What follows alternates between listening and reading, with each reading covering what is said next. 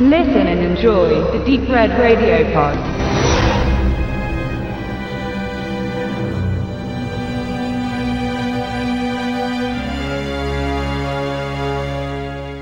Der 11. September ist ein gebrandmarkter Tag und steht für Terror und Unglück. 2001 erschütterte die verheerende Attacke auf das World Trade Center in New York. Aber auch schon vorher sollte ein 11. September folgenschwere Auswirkungen haben.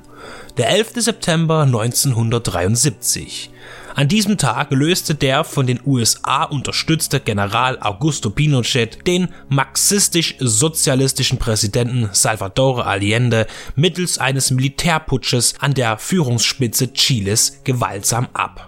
Die Putschisten gaben als Grund an, dass Allende nach geheimen Informationen eine Diktatur für das Land mit ihm als Oberhaupt plane. Diese geheimen Informationen waren jedoch erfunden und Pinochet erhob sich nach dem Sturz Allendes, der sich im Präsidentenpalast suizidierte, selbst zum diktatorischen Alleinherrscher. An diesem Tag wurden hunderte Anhänger und Verfechter des sozialistischen Gedanken Allendes verhaftet oder im schlimmsten Falle exekutiert. Unzählige fielen Folterungen zum Opfer, da die neue Macht jeden Menschen mit Verbindungen zur vorhergehenden Regierung aus dem Volk ausmerzen wollte. Eine prominente Rolle bei den brutalen Verhören, die von der neu eingesetzten Geheimpolizei durchgeführt wurden, spielt die pseudoreligiöse, von der Außenwelt isolierte christliche Gemeinde Colonia Dignidad.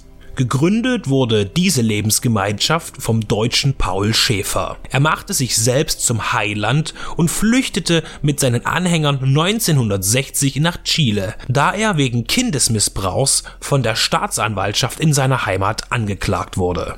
Er baute eine Kolonie auf, in der das Leben aus harter Arbeit und Beten bestand. Schäfer versprach das gelobte Land, erschuf aber eine Feudalherrschaft, in der Männer und Frauen sowie auch die Kinder getrennt voneinander lebten und die Frauen als niedere Wesen die harten Feldarbeiten verrichten mussten. Im Film werden sie immer wieder von Schäfer pauschal als Schlampen und dumme Kühe bezeichnet. Er paktierte mit rechtsgerichteten Gruppierungen und fungierte sogar als Waffenimporteur. So unterstützte er indirekt den Putsch Pinochets und direkt seine folgende Herrschaft und erlangte dadurch Begünstigungen und großen Einfluss in Chile. Die gesamte Geschichte zur Colonia Dignidad ist so bedrückend, schockierend und ekelerregend, dass eine filmische Darstellung einem Horrorfilm gleichkommen müsste.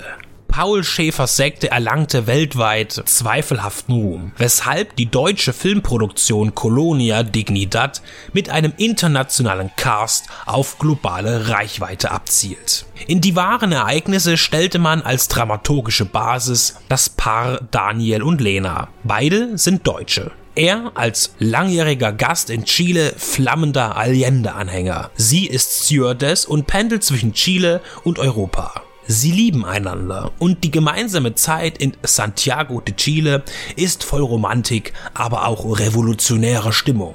Es ist jener 11. September im Jahr 1973, als Daniel telefonisch vor einer Razzia gewarnt wird und dass man ihn sucht, um ihn zu internieren und zu verhören. Eine Flucht bleibt erfolglos. Lena wird nach kurzer Zeit freigelassen, aber Daniel wird zur Colonia Dignidad verschleppt, wo man mit schmerzhaften Mitteln seine Zunge zu lockern versucht.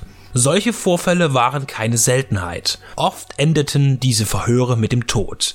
Daniel wird danach allerdings in die Gemeinschaft integriert. Lena will ihren Freund nicht einem ungewissen Schicksal überlassen und so beschließt sie, in die christliche Kolonie einzutreten, um Daniel zu retten allerdings ohne vorher zu wissen, in welche Gefahr sie sich begibt. Regisseur Florian Gallenberger setzt die Story mit der faktischen Basis und fiktiven Charakteren in Form eines Thrillers bzw. Krimis um. Emma Watson und Daniel Brühl als Lena und Daniel sowie weitere Nebenakteure sind der Feder der Drehbuchautoren entsprungen.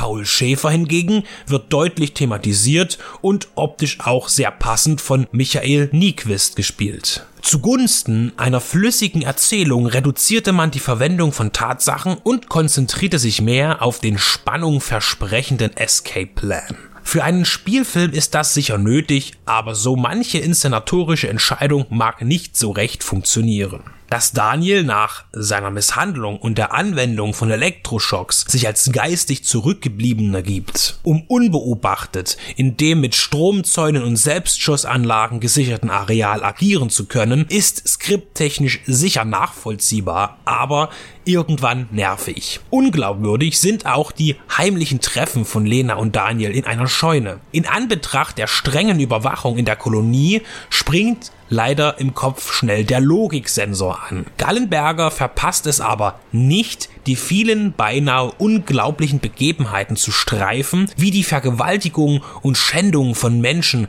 das feierliche Verprügeln von angeblich sündigen Frauen durch eine tobende Herrenmeute, die Waffendeals mit Pinochet und die Verwicklungen der deutschen Bundesregierung, die die Colonia Dignidad als Vorzeigeprojekt für die Präsentation deutscher Kultur im Ausland ansah.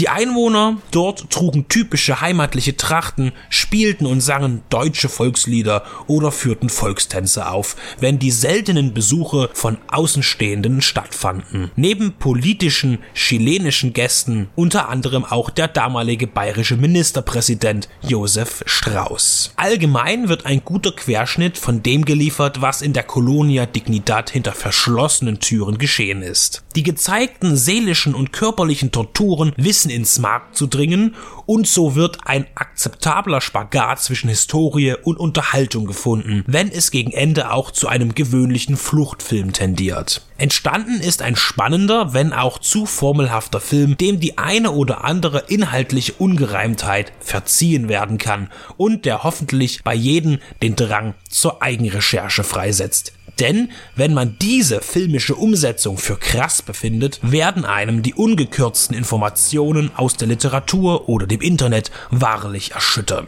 Allein der Name der totalitären Sekte wirkt dabei wie schlechte Ironie, da Dignidad nichts anderes heißt als Würde.